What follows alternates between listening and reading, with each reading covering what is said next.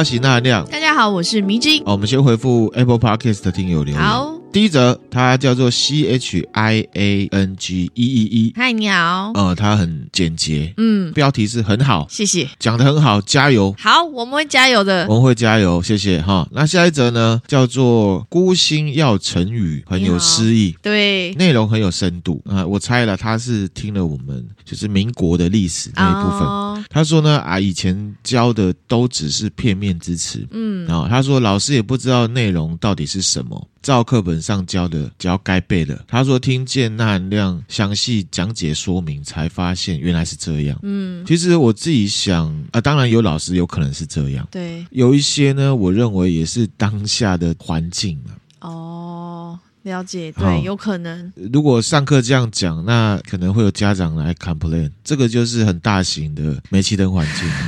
好，然后再加上说历史，那含量之前有分享过，呃，历史就还是看是谁在讲，他有他的立场。嗯、对，那我们尽量呢公正持平，有这些事情我们就讲出来。听友纳米怎么样去下结论，那个是纳米听友自己挑一个喜欢的概念这样子。好，嗯、很感谢这位听友，他。谢谢你。啊，谢谢啊、哦，他留言也很精辟啦。嗯、那当然有一点 complain 这样子，哦、这也是我们想要说历史的原因之一。没错。另外一个就是希望可以以古鉴今嘛。嗯。那我们今天呢，留言回复呢就到这边。至于我们今天要讲的内容呢，应该会比较。什么枯燥一点哦？那可是呢，我认为跟我们的日常生活会很有关系，特别是台湾。真的哦，米之音就呃稍微专心一点，杀一下脑细胞。好，那我是希望有点像是分享《道德经》也好，或者是《庄子》也好，给大家对一件我们本来已经知道的事情呢，一个新的角度。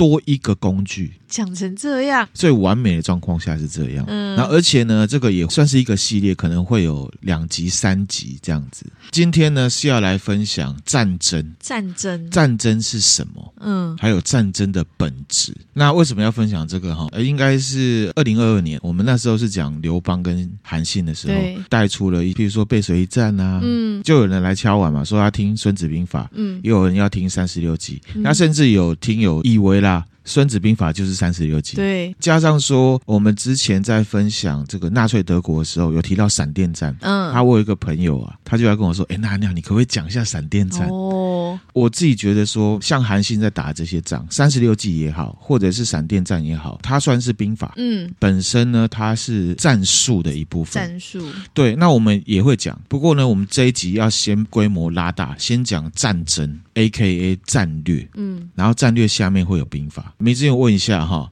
你觉得战略跟战术有哪里不一样？战略的话，应该就是比较方向性、目标导向，就是它会有一个目标、目的。战术是方法，你用什么方法去达到你的战略？啊、非常漂亮哈，我觉得米之音真的很聪明，没有错。战略啊，跟目的是绑在一起的。战术等于是要达成你的目的，或者是成就这个战略需要去做的事情。嗯，可是又有点不一样。以战争来讲，战术跟战略哪里不一样？哈，第一个，根据十八世纪普鲁士的一个军官克劳塞维兹，嗯，他写了一本书。那他说，如果呢打仗或者是战争本身有三个元素，嗯，这三个元素呢是密不可分的。第一个就是战略，嗯，第二个就是战术，第三个就是后勤补给。哦，后勤补给。好，这很重要哈。战术跟战略是不一样的。嗯，虽然都是发生在战场上，战术呢是构成战争行为的要素。好，什么意思呢？就是说，我们看的每一场战争，八二三炮战也好，或者是。韩信那集分享到了战争都有战术在当中。对，白话的说就是这场仗你打算怎么打？嗯，把阿兵哥全部推出去呀，PK 看谁人多，看谁厉害。好，当然士兵是战术的主要构成，可是战术怎么打，就是你要告诉这些士兵你要怎么打。嗯嗯，到什么时间你要怎样？嗯，我们在电视上面看到很多打仗或聪明的军官英勇的表现呢，都是在一个很明确的战术之下，嗯，去进行的。嗯，这个。就是战术。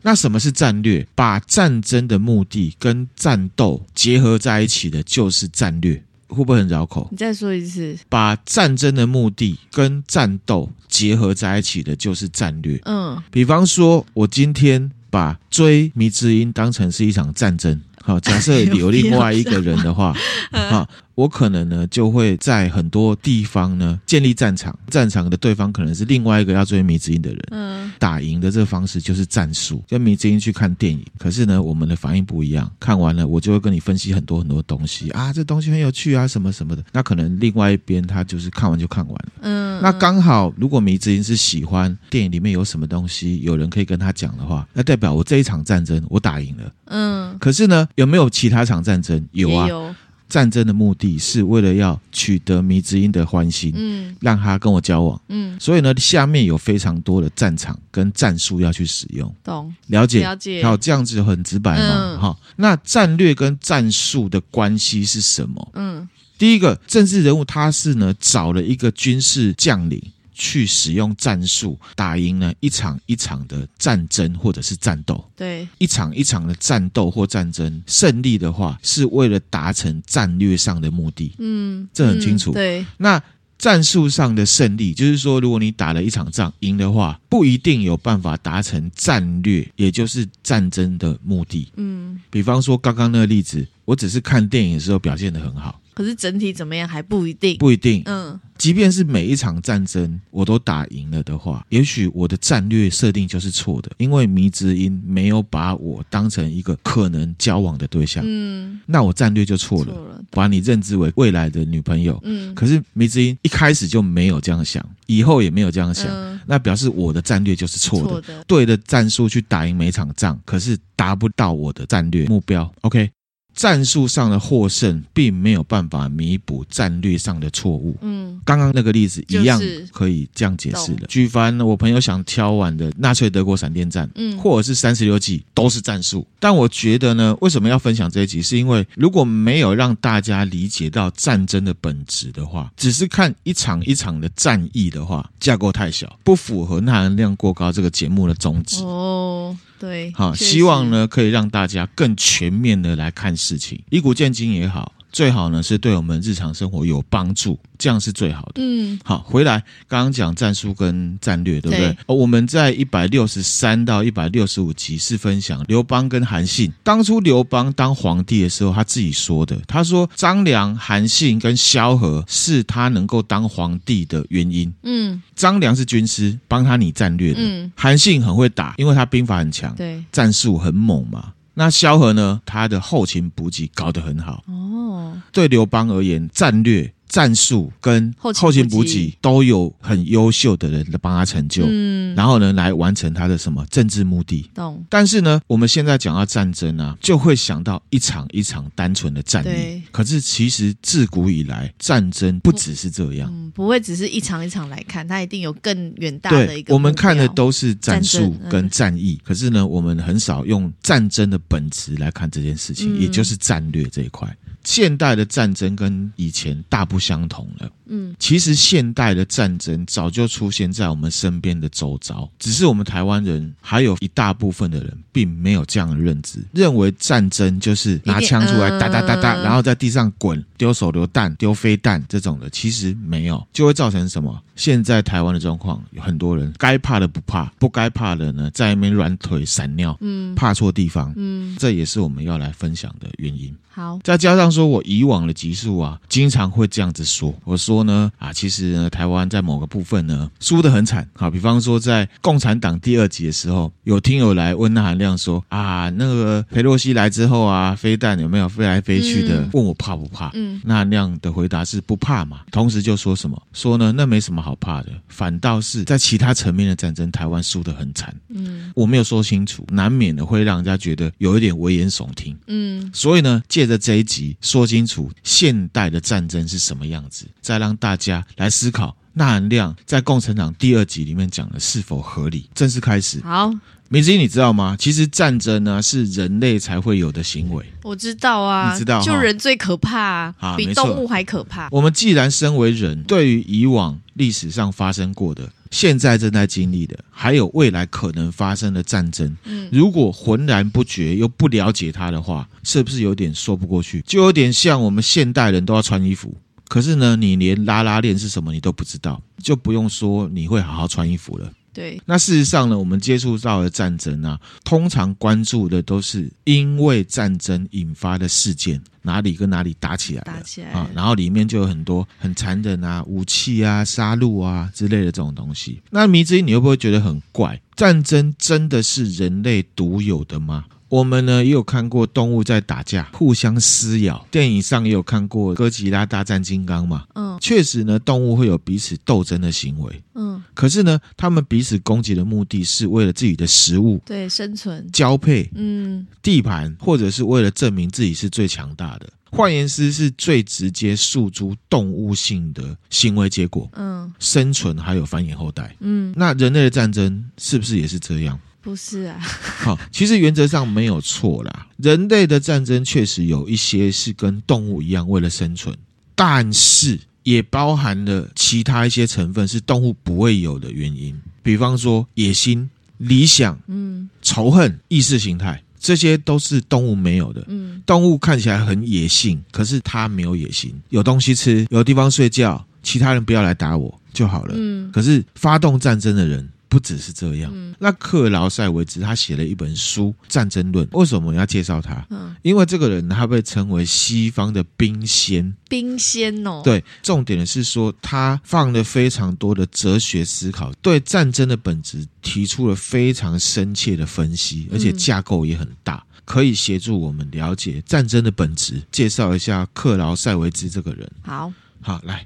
这个人、就是、看起来很清秀、很白嫩，然后看起来很瘦弱、欸。哎，啊，对，哦、没错哈、哦，他是一七八零年出生的。嗯，当时啊，普鲁士的一个知名将领、军事理论家。嗯，他十二岁就打仗。一八零三年的时候呢，成为奥古斯特亲王的副官啊。那个一战历史我们就先不讲了哈。嗯、参与过很多很重要的战争。在一八一八年呢，出任柏林军官学校的校长。当这个军官学校校长的时候呢，写了一大批的书，其中呢有三卷就是呢《战争论》。这本书为什么我们要去看它？因为他本身参加过非常多的战役，嗯，还有一点是其他军事家没有的。他的哲学思考，那所以呢，这本书就变成了奠定西方战争策略的基石。他的哲学思考是含有德国哲学家黑格尔的正反和唯物辩证哲学，又刚好共产主义的发明人马克思，他的思想也是师从于什么黑格尔。后来推翻沙皇的列宁嘛，不论是思想。从事共产党革命的时候，他做的所有的战争行为，都是采用了克劳塞维兹的观念。中山大学啊，中山学术研究所的助理教授张席摩先生，他认为啊，与其说克劳塞维兹影响了西方的军事跟战争观，还不如说呢，他影响更多的是东方，因为俄罗斯、苏联、毛泽东他们搞的斗争，都是战争论为架构的。啊，是哦，共产主义是思想，对，具体上要做斗争，怎么，嗯、怎么弄，就是战争论。呃，现在中国他们会做外交，就是战争。嗯，如果我们不用战争的角度去跟他们来互动。你有宅戏啊！趁着这个机会介绍《战争论》给大家。嗯，克劳塞维兹他在《战争论》里面开宗明义讲，战争的本质就是第一个原始暴力，原始暴力；第二个是政治，嗯；第三个就是人民。战争的本质就是这三位一体互相作用造成的。嗯，当时的列宁推翻沙皇，建立共产主义国家的时候，他的革命跟战争理论就是把政府换成共产党，嗯，把人民换成阶级，发起战争。嗯，克劳塞维兹他讲到这三位一体啊，互相摩擦之后就会爆发战争。嗯嗯，懂。那所以呢，从共产党到列宁。一脉相承到毛泽东，到现在都有这样子的影子。本来战争论的理论呢，是已经有点久远了，到了二战的时候有点不太适用。可是又很刚好进入了网络时代，推翻了二战那个时候兴起的一些军事理论、资讯战、超限战的观念呢，随着网络时代出来了。战争论对战争本质的分析，又突然变得非常的历久弥新，非常符合现代战争的状况。是哦，克劳塞维兹啊，在他的书里面指出，也是最重要的一句话：战争是政治的延伸。嗯，统治一个国家，对内跟对外的事务，这个就是政治。好，那狭义的说，就是指政府在做的事情，政党在做的事情，治理国家的事情，嗯，都是政治。也有社会学家呢会说，其实就包含了各种利益团体、学校或者是政治团体彼此之间的一些 一些关系啊，就称为政治。嗯刚刚讲的各种团体，有可能是指国家，也有可能指民族，或者是一样信仰的人。嗯，好，各种各种不同的团体。那所以呢，战争其实是在各种各样的阶层，或者是不同的分别方式，都有可能发生。嗯，好，讲完政治的定义，迷之音到这边 OK 吗？OK 啊。那战争的定义是什么？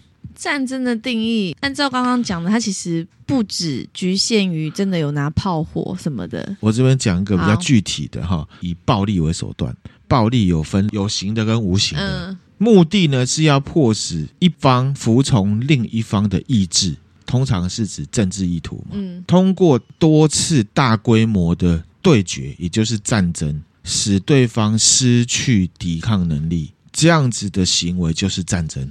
哎，梅子，你在笑什么？在 笑。嗯、我没有这个，我就想到台湾呐、啊。现在是不是？好，比方说，那含量跟迷之音呢吵架。嗯。那我如果跟你骂赢了，那我是可以达到我的目的的。好，这样就是一个战争。可是吵架其实本身是什么？战术的使用。那换言之呢，战争本身呢不是目的。而是手段，是为了服务特定的政治目的去做的事情。虽然有学者认为啊，这位呢克劳塞维兹先生啊定义的有点狭窄，只能拿来说明文明社会建立之后的战争。嗯，反对克先生这些学者认为说，战争啊不只是文明的产物，嗯，而是呢文化的产物。他们认为呢，战争对某一些民族或者是特定文化的人来讲呢。就是他们的文化。他意思是说，有些民族就是天生好战嘛。那文化是什么？迷之音知道吗？文化这好难用白话讲出来，就是文化喽。OK，好。古罗马的哲学家西塞罗啊，嗯，他定义的文化，灵魂的培养。灵魂的培养，对哈。他说呢。由此产生为呢，生物在发展过程中累积起跟自身生活有关的知识或者是经验，那这些东西呢，可以让人适应自然或者是周遭的环境。嗯，是一群相同的环境还有经济生产方式的人形成了一种约定俗成的潜意识，嗯的外在表现。白话来说。不同的文化在做类似的行为的时候，外显会不一样。嗯，特定的文化当中有一些外显行为，如果真的要去问为什么，他们呢不一定说得出来。对，不一定说得出来。举例，我之前看木曜4里面有一个，嗯，阿布玛利亚，对，他就说呢，日本的女生出门都要化妆，嗯，然后就说呢，他现在在台湾已经开始不化妆了，嗯，好，日本的女生出门一定要化妆打扮。你问她为什么，她也许呢当下答得出来。可是呢，如果你继续问五个为什么，也许就答不出来了。嗯，这就是文化。比如说，我们来模拟好了，为什么你出门要化妆？礼貌啊。礼貌，为什么要重礼貌？因为要跟人互动啊。那为什么跟人互动一定要礼貌？就是这样子才有礼貌啊。这个就是文化。文化 OK，哦，好，约定俗成的东西。好，最明显的例子就是什么？斯巴达。嗯，好，这个民族呢是相传啊，斯巴达怎么样？斯巴达，对，This is Sparta，那个哈，相传呢是建立在西元前九百年左右，最有名的就是我们在电影上面看到的，对，温泉关之役，嗯，那个呢其实是波西战争当中的一个战役，波斯帝国进军马其顿地区，企图要征服一些独立的希腊城邦。波西战争啊，它总共打了五十年哦，打那么久？对，是西元前四百九十九年到西元前四百四十九年之间。天哪！我们知道的那一场是这五十年当中其中一场而已。嗯，斯巴达领导者兼指挥官列奥尼达，嗯，因为呢他自己城邦里面的居民呢反叛他。带着波斯军队呢绕道包抄，那战到最后一兵一卒，有没有全军覆没？虽然是这样，可是他帮后来其他的一些呃希腊城邦换到了时间。嗯，最后的波西战争呢是希腊这边赢了，好伟大哦！啊，很伟大哈、哦！嗯、你会觉得他是为了后面嘛？可是其实不是，那是为了他的文化。哦 他是因他做这件事情是他的文化，他其实眼光没有放那么远，就对。呃，远不远我不晓得。红色的袍子跟圆盾还有枪，他们斯巴达军队呢最明显的外显。斯巴达三百壮士里面，过程中有一幕，波斯大军有没有下箭雨，唰唰唰一直射下，嗯、斯巴达军人在他们的招牌大圆盾下面躲，有没有？很多士兵一边躲一边笑。还有为什么列奥尼达一世呢？要站到最后一兵一卒呢？嗯，是因为勇敢吗？米兹，你觉得？就是不能屈服是？啊，你要说要勇敢，你要说是也不是啦。嗯、因为纳兰亮之前有分享过《道德经》嘛，嗯，勇而敢则杀，嗯，而且纳兰亮说过，战争为什么要打？有胜算才打嘛。那对斯巴达而言呢？战争固然是战争，但是呢，也许他们在意的除了胜负之外，也跟他们的文化有关。嗯，哪里有关呢？我这边就举个例子哈。根据一个希腊罗马的作家叫做普鲁塔克，嗯，好，这个我们之前也有引用过他，就是呢，我们介绍埃及艳后的时候，普鲁塔克呢说埃及艳后人不美，可是声音很美，嗯，好，就是他。OK，好，他说呢，斯巴达军人出去打仗的时候。斯巴达的妈妈都会跟他的小孩说什么？说什么？你要带着你的盾牌一起回来，要么拿着它，要么你就是躺着回来，要不就是打赢，要不你就是死掉。这个就是他们文化。这个城邦啊是奴隶制，国家主义。当然，他们当时是算城邦了。哈，嗯，男生生下来的责任就是打仗，其他国家里面生产啊，什么事情全部都是奴隶来做。公民教育是教他们什么？你知道吗？国家至上，军事第一。男人为国家打仗，女人是为了国家生军人。嗯，国王就像是军队的司令一样，老师呢就像是教官，整个家庭等于就很像是呢军队的储备所。而且呢，斯巴达人非常轻视文化教育。只要看得懂军令，还有你们要听得懂命令跟下命令就可以了，这样就可以了。对，要求他们的子弟兵呢，讲话要很简单、直截了当，不要啰里吧嗦，不要啰里吧嗦，嗯、沉默寡言是习惯。而且同时，他们因为呢害怕国外的人啊移居进来，会影响到他们的生活文化。嗯嗯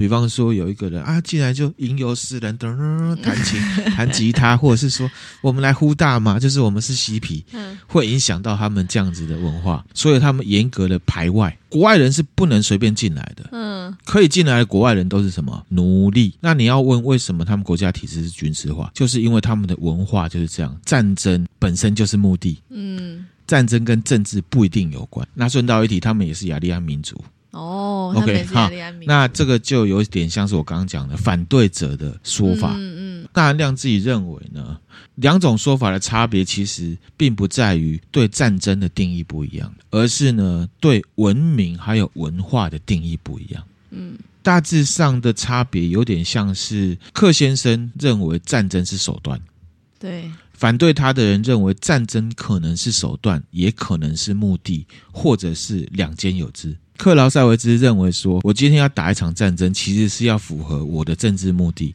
战争本身是手段，手段可能会有很多种。对，就像是孙子讲的哈，打仗有分三个阶层，嗯、最糟的才是真的真的去打刀枪，嗯，刀光剑影。反对克劳塞维兹的人认为，在某一些民族他们的文化里面，战争本身就是文化。他们如果不会打仗，就是懦弱，就是烂的。你了解这中间的差别吗？我懂了，可是我觉得以斯巴达来讲，我自己看法是觉得他们战争其实他们也是有目的的，对啊，他们就不要被别人侵略。他们也很喜欢侵略别人，他们是军国、哦、主动出击。我刚刚有讲他们是军国主义国家，哦、你只要讲到军国主义，他们就是会到处去打。确实，他们对战争的看法不完全像克劳塞维兹，因为如果讲到战争是手段的话，那你就必须要承认一个逻辑：为什么会打？就是因为我觉得会赢，我才会打。嗯。可是呢，斯巴达军人，反正有战争我就会打，嗯、不打我就是在文化上，身为身为斯巴达人的意义了是是？在文化上，他就不算是斯巴达人追寻的目标了嘛？是不是用比如说那种小混混或者是那种中二的人？他去跟人家吵架，本身就是为了吵架，吵架他没有原因跟目的。对啊，譬如说八加九会觉得今天如果没有就打先吓别人，嗯，他好像就不是一个称职的八加九。他为了要服自己是标准的八加九，八加九没有文质彬彬的嘛？对，有帅的八加九，可是不会有文质彬彬的八加九。如果文质彬彬的八加九，他就不会是叫八加九。没错，这个就是文化嘛。嗯、那可是，如果是克劳塞维兹讲的，就是说，有的人会选择不跟八加九冲突，嗯，那是因为跟八加九冲突不符合他的目的，就不需要，不需要。嗯、可是，如果今天有人跟他说，这个八加九身上有一千万，你把他干掉的话，你就可以拿到，而且不用负刑事责任，那这个人可能。就会去跟八加九那个人，嗯嗯嗯，懂。这中间的差别就在这里。懂懂懂。但我觉得我自己觉得克先生他的这个看法相对是比较文明的啦，就是他是站在一个比较文明的社会的一个环境之下去讲。确实啊，因为他出自于普鲁士，当时全世界最强的国家都在欧洲啊，嗯，高度文明发展。再往前一点，有神圣罗马帝国，歌德那些的哲学家、思想家都是从那区出来的。对，那后面的反对者是在。反对者可能是文化学家或人类学家，所以才会这样去看。哦哦，好吧。纳汉亮比较同意前者，也就是克劳塞维兹的说法。他说战争是政治的延伸，有它的目的。那我们就来讨论目的。比方说，我们之前分享过纳粹嘛，纳粹德国的希特勒，一九三九年入侵波兰，法国向纳粹德国宣战。对，原本希特勒呢是向英国的首相丘吉尔求和的。嗯，当时我的说法是说，他正在往东打，不想要两边都开战，战线会延长。对，其实他向东进军是有他的政治目的在的。英国并不是希特勒想要的土地。他也并没有非要对英国打这场仗，是英国的丘吉尔向他宣战，让他不得不迎战，因为那不是他的政治目的。战争是政治的延伸，政治是要符合一个目的的。嗯，主观上呢，则是因为英国跟中欧大陆隔了一大片的英吉利海峡。德国呢，没有海权上的优势，嗯，再者英国本来最强的就是海军，海军，希特勒才会无计可可是，因为这不是他本来想打的。听了空军总司令戈林的建议，打空战。但是没打赢嘛。嗯嗯。希特勒呢，进军波兰跟后来苏联的目的其实是非常保守而且传统的目的，是基于他的意识形态，也就是民族主义。哦。第一个，他想要回收一战之前属于德意志帝国的土地，也就是普鲁士地区。嗯。就是现在呢，波兰的东部还有俄罗斯西边的一块地方。嗯。一战之后呢，才分出去，被分出去了。嗯，懂。第二个是说。他呢，认为要大大的为雅利安民族争取最大的生活空间，其实这也是民族主义。所以呢，席卷欧洲只是一个形容词，他最主要的政治目的是要实现他的理想，还有浪漫幻想。发动战争本身不是他的目的，他的目的是恢复德意志帝国的领土。嗯，这个就是希特勒的老祖宗克劳塞维兹的说法。嗯，战争。就是政治的延伸。从这里我们也可以了解，战争啊都是政治性的。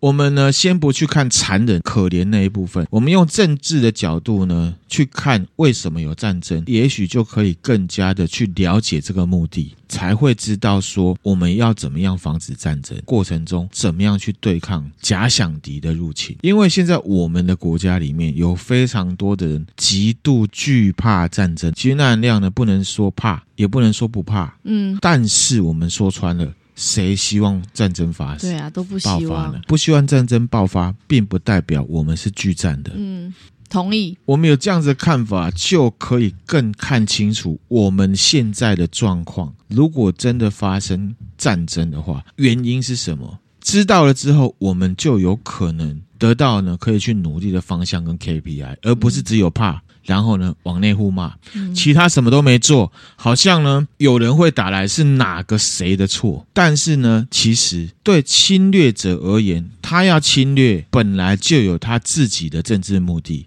对，并不是你或者是哪个谁态度如何造成的。对，了解这意思吗？懂。他要打你是他决定，他本来就要打你。不在于说哦，你好在那边叫嚣，你跟谁怎么样，那都是侵略者政治目的下的说辞而已。嗯，大家不要搞错了，不要被混淆了，这是逻辑很清楚的事情。战争的契机是要 cooking 的，你的惧怕在那边往内互骂、卑躬屈膝，就是人家最好的养分。嗯，为什么是这样？接下来细细分享。再来用我们已知的事物来比喻，煤气灯效应，那是第几集啊？很久以前。哈，假设大家都了解的话，煤气灯当中的加害者对你施加的暴力都是手段，是有目的的。他本来就有这个特质跟形象，并不是受暴者本身有什么问题。你会被欺负，并不是你怎么样，而是我本来就喜欢欺负别人。那再问一下迷之音一个问题：霸凌者想要欺负一个人，会不会挑对象？会啊。嗯、第一，他会挑看起来好欺负的，没错，或者是已经确认了他是弱者。嗯。第二，都不讲话，他会不会欺负？有可能。可是呢，他会先试探，嗯，轻轻的弄你一下，看你什么反应。如果你表现的很怕，或者是默默接受，他就会继续试探。直到他确认这个人能不能被霸凌，被霸凌。嗯，所以呢，你的反应是决定他要不要继续霸凌、继续的依据。嗯，大原则来看，战争是一种手段，它的目的在最理想的状况下是要让整个过程不是一场战争，而是一场侵略。我最期望的是什么？你都不要反抗。当然。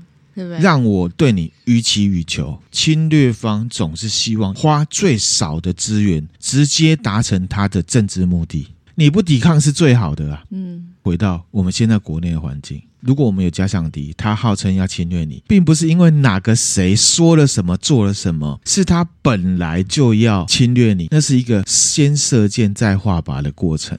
同意。承接我刚刚讲的这些东西，如果大家都可以理解我要表达的，战争是政治的延续这件事情，接下来呢，就来分享日本战国时代的历史哦，关于织田信长跟武田信玄的。嗯，我们在日本神话那集有分享过织田信长，忍者的第二集有分享过武田信玄。嗯，织田信长呢，他很威嘛。他还没有天下布武之前，也就是他比较年轻的时候啊，嗯、最怕的就是武田信玄。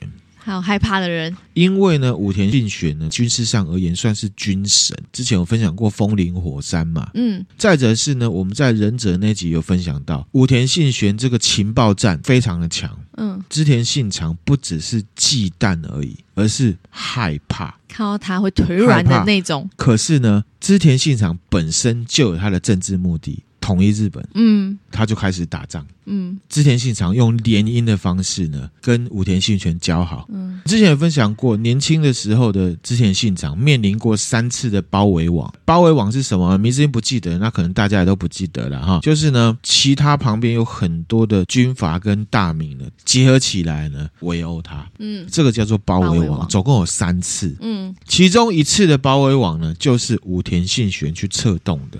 他找了非常多的军阀呢，去攻打织田信长。武田信玄本身并没有出手。我们也有分享过，为什么织田信长会被称为第六天魔王？因为呢，他派兵上到这个三大灵山之一的比瑞山，没有屠杀了上千名当初包围他的和尚，嗯、报复和尚对他的包围嘛。嗯、这次的包围网被他突破了之后呢，他其实也知道是武田信玄在后面弄的。他知道，他知道。那他有没有跟武田信玄翻脸？没有吧，至少没有两家明刀明枪的打起来。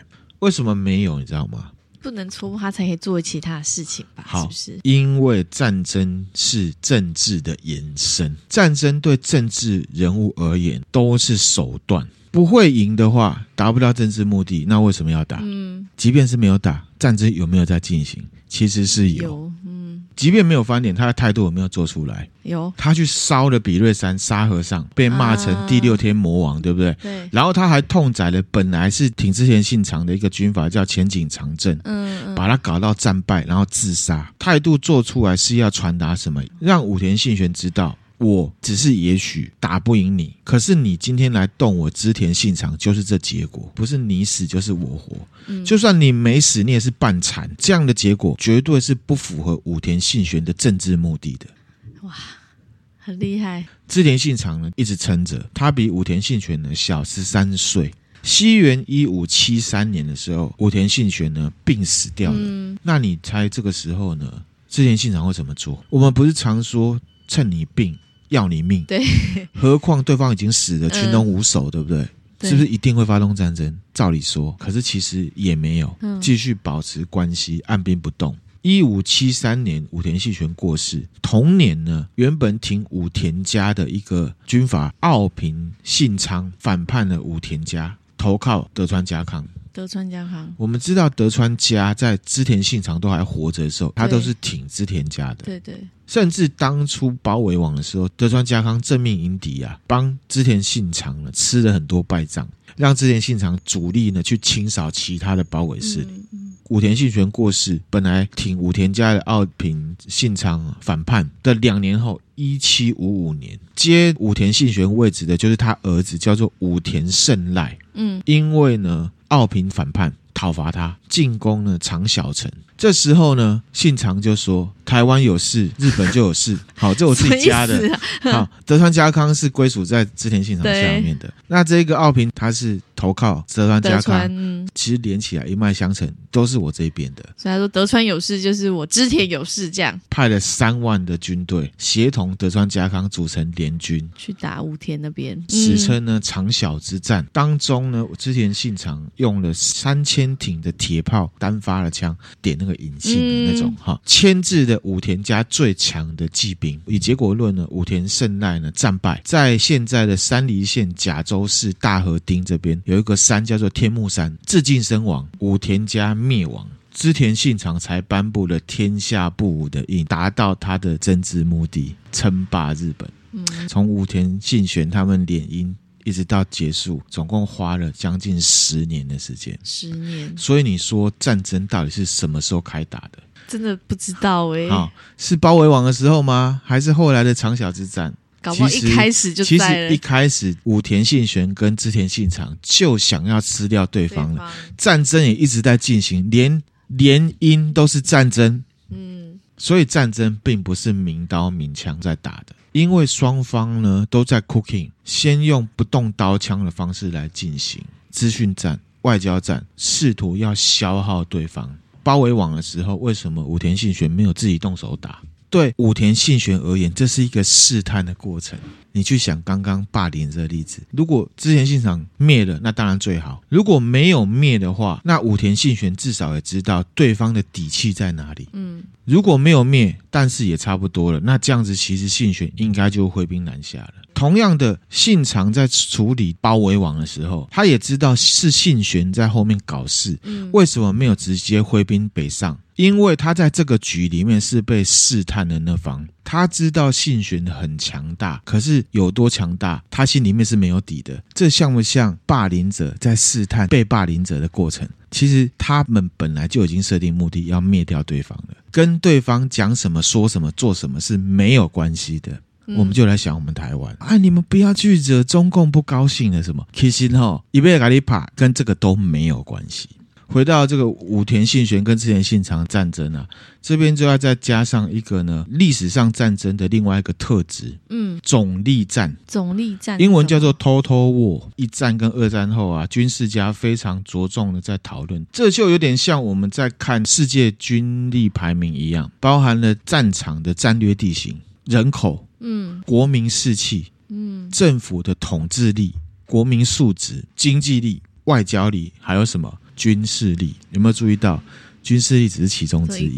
对，所以呢，我们在看，哎，中共他们都已经有核弹了，哦，我们会怕？其实呢，军事力真的只是战力里面的其中一个。嗯、包围网的时候啊，信玄知道了信长的统治力、国民士气、经济力、外交力跟军事能力都很强。嗯，用包围网来弄弄看，他发现，哇靠，真的真的很强。那换一个角度，信玄死了之后，为什么信长按兵不动？因为呢，信长只是确定信玄的死只可能影响到武田家的士气、统治力跟外交力，其他都是固定的啊。比方说战略地形、人口、国民素质，这些都是固定的，定的。所以他一直在等。你知道他等到什么时候有动作？刚刚那个奥平信昌啊，他为什么会反叛？是织田信长找人去说服他反叛的。所以他是从这边失利就对，失利，这个就是战争。嗯，做一个球让对方来打他，我就他就可以出手。嗯，做这些事情之前，他有一个确认点是什么？你知道吗？他发现武田胜赖呢换的居城，换到一个更坚固、地势更难攻的城里面，嗯、他才确定武田胜赖会怕我，因为他换一个更安全的地方。我发现你心虚了，嗯、所以他才开始在做这些政治动作去策反，嗯，制造一个人家来攻打的机会。嗯，而且战场是在哪？奥平信昌的长小城。逼武田胜赖离开最有安全感的居城，因为呢，武田家的领地全部都山区，战略地形很难打，嗯、所以呢，他这样打让武田家灭亡了。讲到这边呢，又要再带入另外一个因为总力战而衍生出来的观念，就是什么？嗯、消耗战。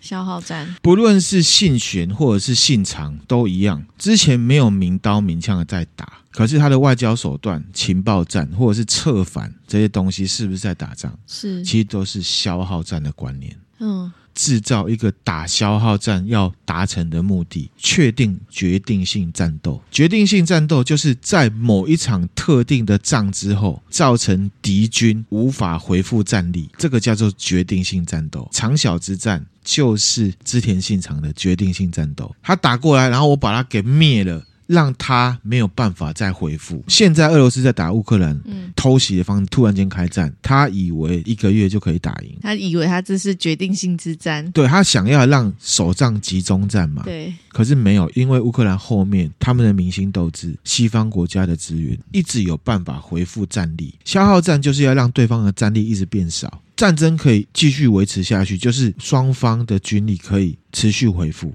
那决定性战斗就是什么？我打这场战，确定对方没有办法恢复战力。前面这些东西都是在 cooking 织田信长的决定性战斗。嗯、战争是政治的延伸，不会赢的仗我是不打的。我不要你死我活，打的目的就是要赢。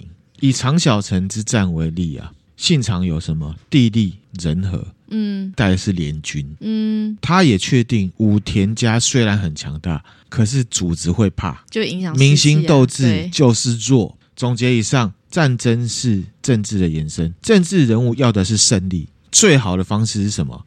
不费一兵一卒就拿到胜利。嗯嗯，嗯我们要担心的是战争这个手段，要担心要拆解的是对方的政治目的，也才能了解为了保护自己要做什么。外交的。民生的资讯的一切一切，可能你看起来是日常生活电视上一条新闻，那都有可能是对方为了 cooking 决定性战斗在铺路。比方说二十大之后，习大大说什么？他说希望二零二七年可以具备攻打台湾的能力。能力，嗯，他是在 cooking。我把明确的时间点讲出来之后，台湾民众的反应是什么？你软腿的人越多，其实我不用二零二七，我就可以直接打了。对。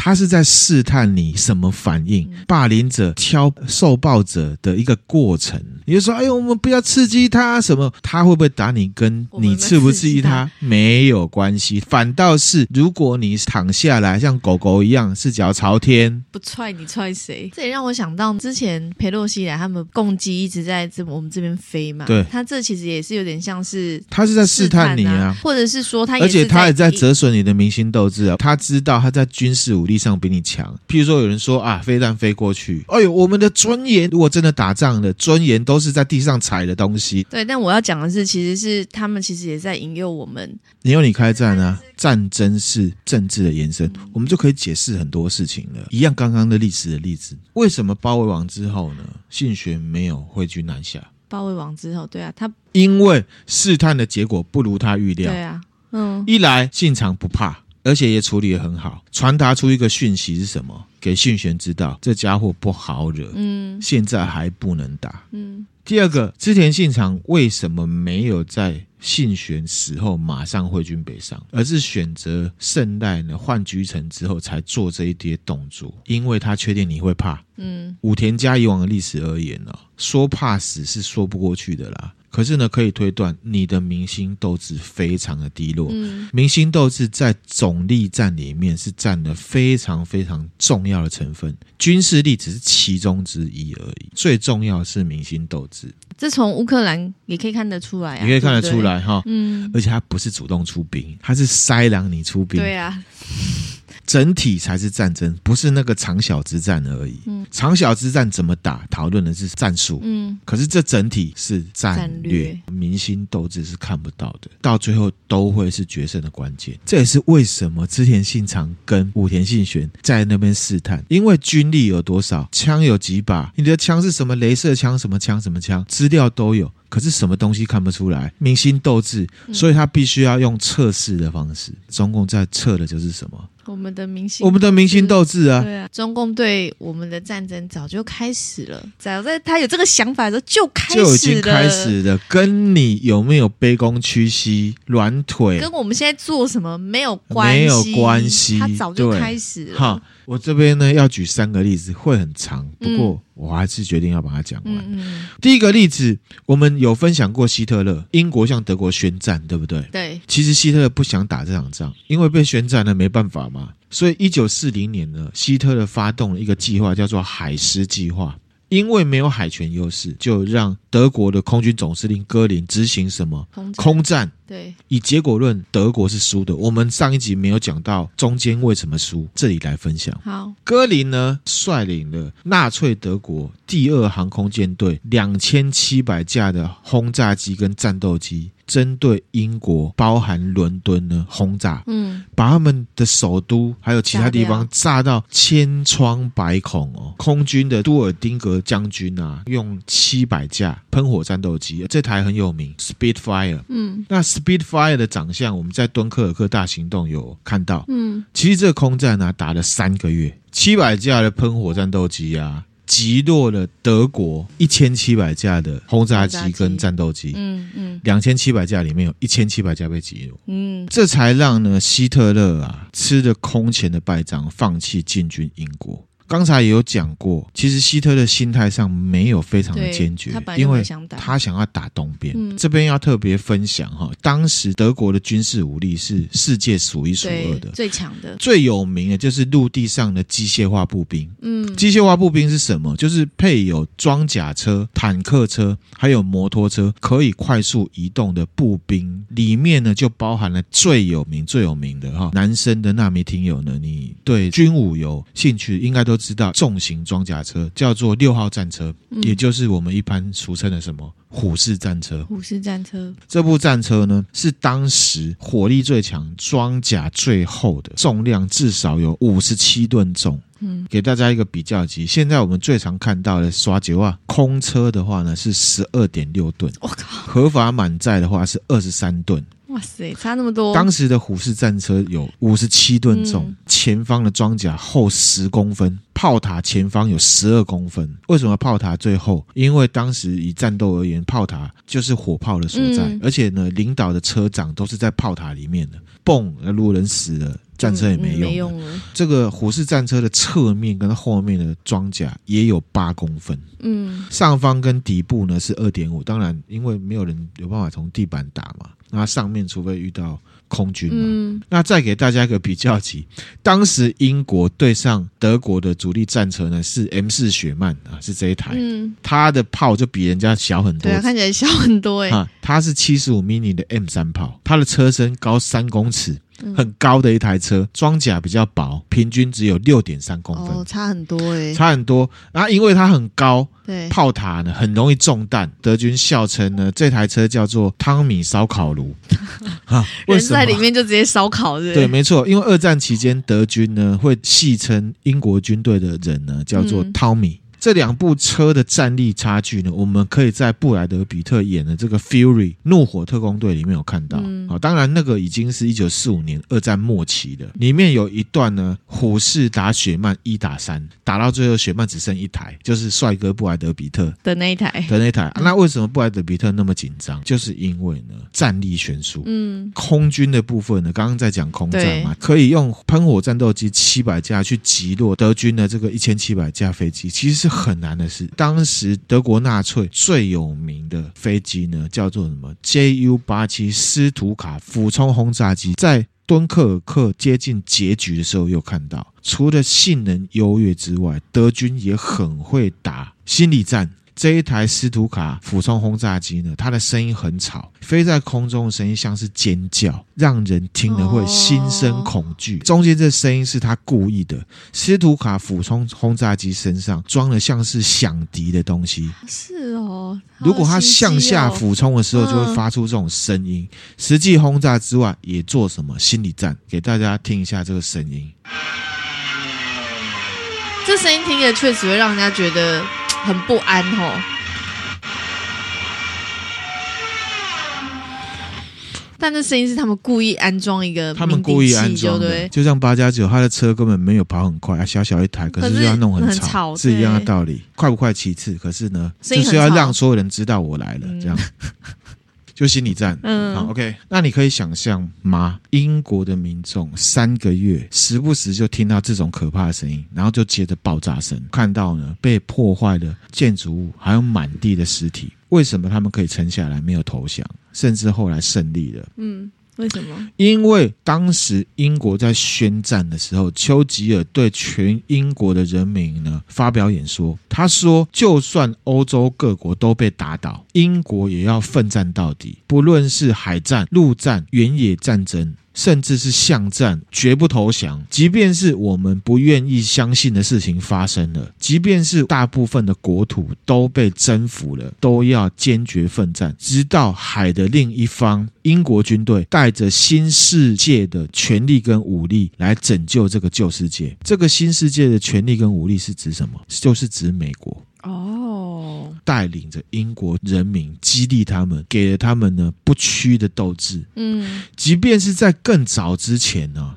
已经宣战了嘛？德军使用闪电战突破德法之间的马奇诺防线，痛宰了英法联军，法国直接投降。嗯，英军呢被迫从敦刻尔克撤退。他这个撤退是讲很好听啊，是被打到脱裤子，是逃亡的状况。嗯，那因为当时英国政府的军舰数量其实已经很多了，可是呢，要撤退的士兵实在是太多太多了。英国政府征用民船呢，冒着斯图卡俯冲轰炸机的轰炸，他就是上面看，哎哎，然后一直炸，穿越海峡，要把他们子弟兵带回来。民间用自己的船把英国的子弟兵呢，从枪林弹雨跟冰冷的海水里面拉回来。我看了这个事件的纪录片啊，《二战大事记》彩色版啊，推荐给大家。战败的英国士兵啊，本来还在想说。啊，现在回去，呃，不知道英国人民会怎么样看待他们。可是呢，在火车站迎接他们的是民众，给他们香烟，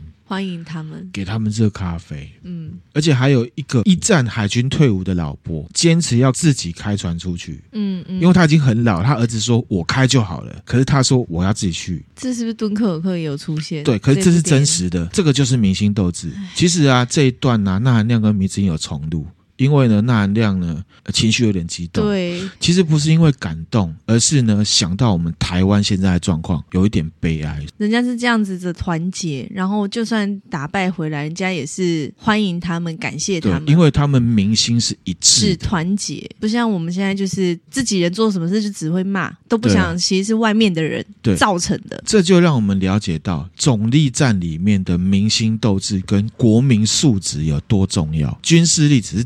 其中一个而已。如果是这样子来看丘吉尔，我们来看我们自己的社会，身为一个领导者，能够没有敌我意识吗？当然不行啊。当时是谁把我们的兵役改成四个月？丘吉尔之前上一个首相叫张伯伦，他呢是去跟希特勒谈。嗯，希特勒要求张伯伦在希特勒的大原则之内来谈，结果签了什么慕尼黑协议，苏台德区就没了。嗯，那根本就不是谈。以古见今，虽然当时的英国丘吉尔啊打输了之后，在国会啊备受质疑，可是呢，他有把英国人的民心斗志整个带起，这不是目的，带起来是要干嘛？把人民呢带往胜利。这就告诉我们什么？面对强权跟侵略，不用下跪，也不用斯德哥尔摩情节。对啊。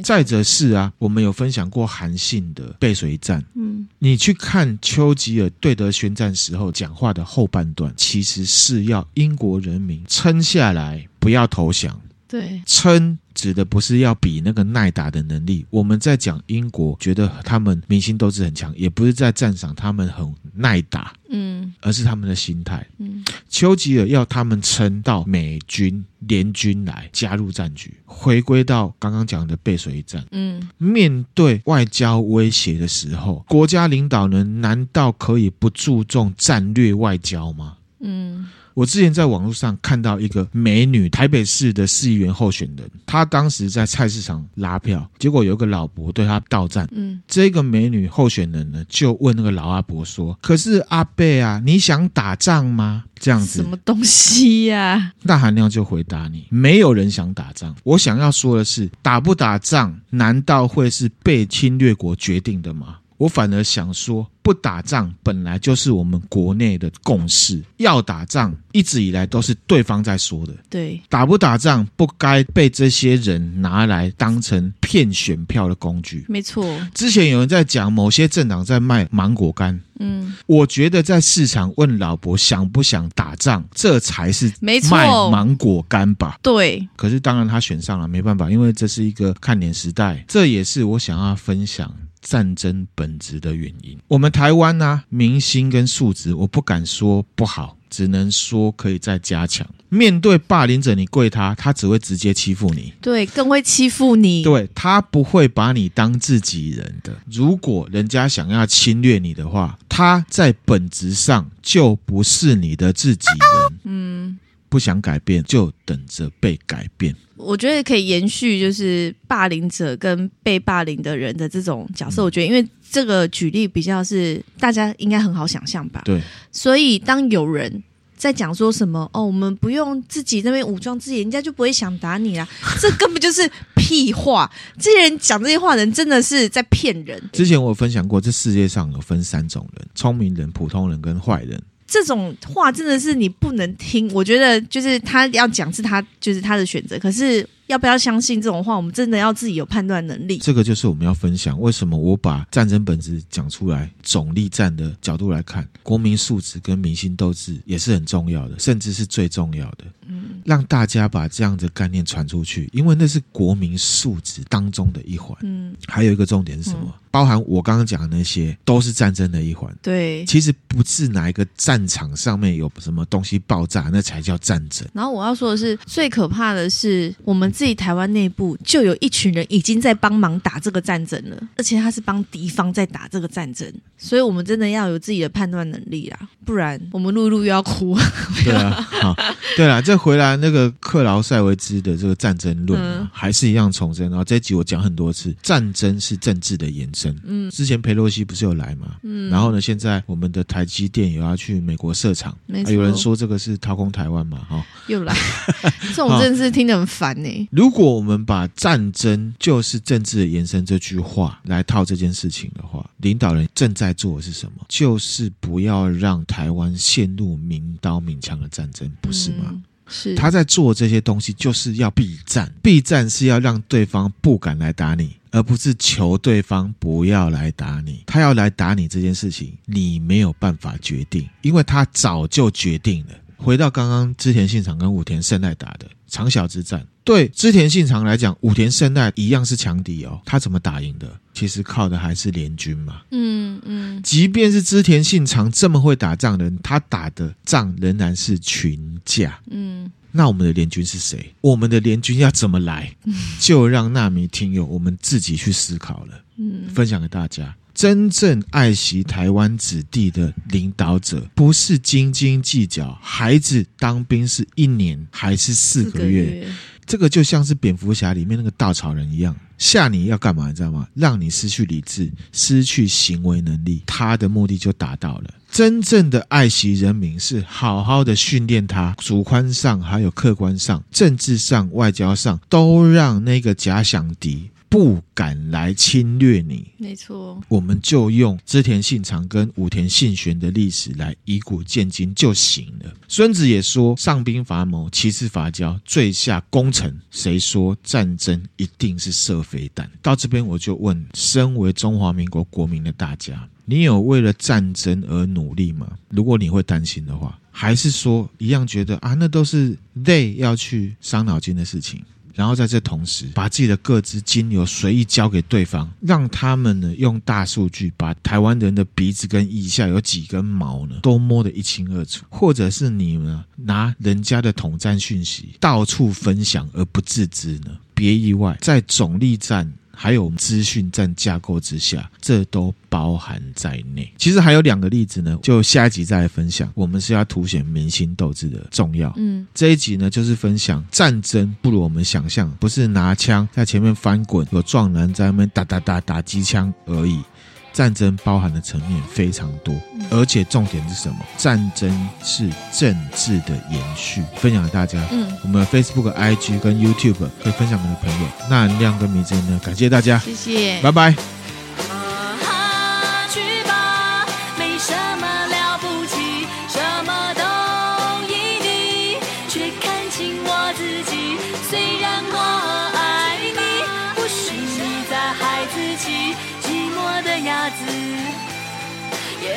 可以不要。